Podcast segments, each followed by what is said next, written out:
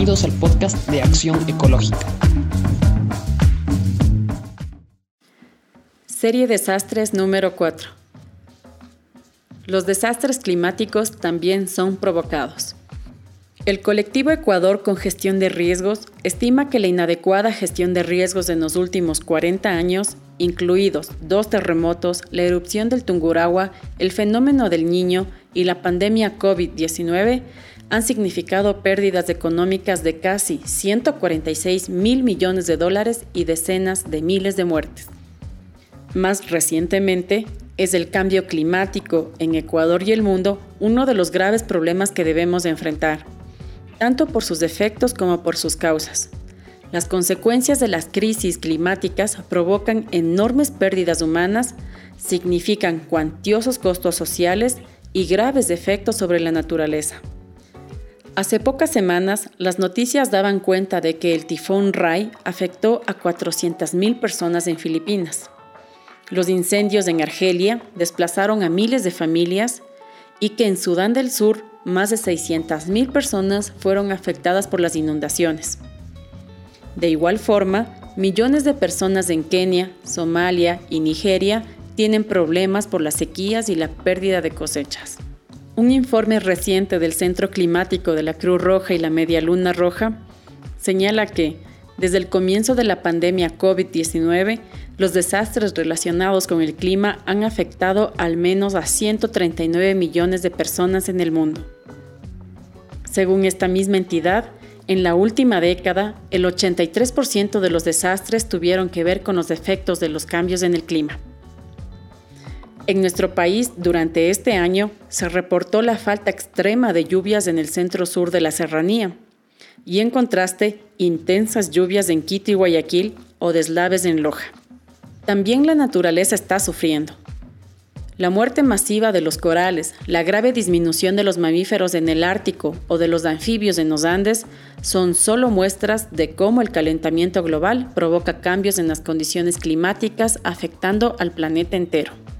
Desde hace varias décadas ya se conoce cuáles son las causas del cambio climático la extracción y quema de combustibles fósiles, junto al sobreconsumo, principalmente en los países industrializados del norte, desde hace 150 años, no para de emitir a la atmósfera gases de efecto invernadero. Es por este motivo que las crisis climáticas no pueden ser tratadas como fenómenos naturales, sino como desastres provocados con conocimiento de causa por una parte de la humanidad que se ha beneficiado de ello. También es necesario revisar varios de los términos que se usan en estos contextos, como son amenaza, riesgo, vulnerabilidad o desastre. Son conceptos que tienen no solo una carga histórica y cultural, sino también ideológica, por lo que debemos ser cautos cuando nos encontramos con ellos. Hay condiciones sociales y ambientales que exponen a unos a mayores riesgos y vulnerabilidades. Por ejemplo, los tsunamis no tendrían efectos tan devastadores si no se hubiera desprovisto a las costas de bosques de manglar u otra vegetación para instalar complejos turísticos o expandir piscinas camaroneras. Un terremoto no causaría tantas pérdidas si hubiera políticas urbanísticas, arquitectónicas o de construcción de infraestructuras que prohíban su ubicación en zonas sísmicas. Inclusive las erupciones volcánicas, si bien son inevitables, podrían provocar menos daños materiales o pérdida de vidas humanas, con una política de gestión y disminución de riesgos adecuada y a largo plazo. Existe también un tipo de riesgos por condiciones geológicas e hidrológicas, que en la mayor parte de los casos dejaron de ser naturales, como son los deslizamientos de tierra o las inundaciones provocadas por el desbordamiento de ríos. Estos resultan en desastres debido a la deforestación, la erosión o la alteración intencionada de los cauces de los ríos. Otros riesgos son extremadamente elevados, como por ejemplo los vinculados a la infraestructura de represas hidroeléctricas, a la contaminación por el vertimiento de sustancias tóxicas en las actividades petroleras o mineras, en este último caso, por ejemplo, en el proyecto minero Mirador de la empresa china EXA hay un riesgo inminente de que la presa de Relaves se rompa, pudiendo causar un desastre sin precedentes en el país. Debido al elevado riesgo que representan estas actividades, jamás se debió permitir el desarrollo de este proyecto. No debemos dejar de mencionar el caso de las crisis sanitarias recientes por las epidemias de coronavirus como el MERS, las varias gripes porcinas, H1N1, la gripe aviar, el Zika, los SARS-CoV o el actual SARS-CoV-19.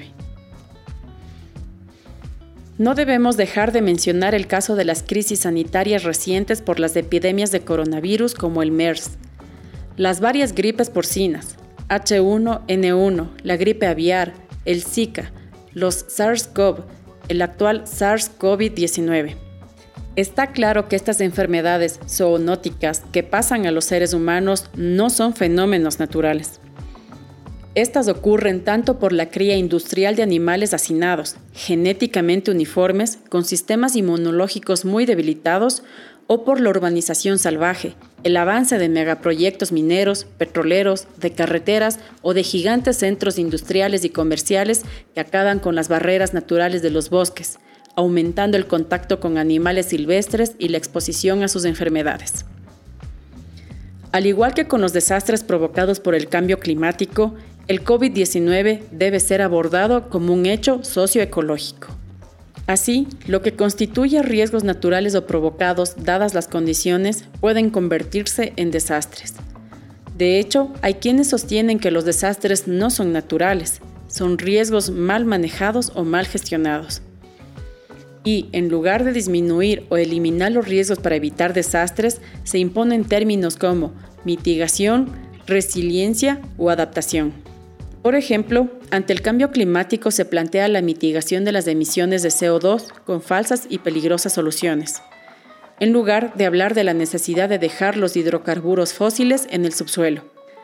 Es evidente que no hay voluntad política para evitar los riesgos asociados al calentamiento global, porque implicaría dimensionar los desastres climáticos como parte de una crisis civilizatoria. Otro término es el de la resiliencia, concepto de la física de materiales y la psicología, que plantea de facto que las víctimas deben adaptarse a las crisis provocadas por otros y ser flexibles ante la situación de desastre a la que han sido llevadas, sin detener lo que provocó el desastre climático. Debemos rechazar la idea de que millones de víctimas debamos resignarnos a la nueva normalidad de los desastres climáticos. Por eso, no queremos hablar de resiliencia, pero sí de sostener la resistencia frente a los proyectos que los han provocado. Acción Ecológica, 29 de diciembre del 2021.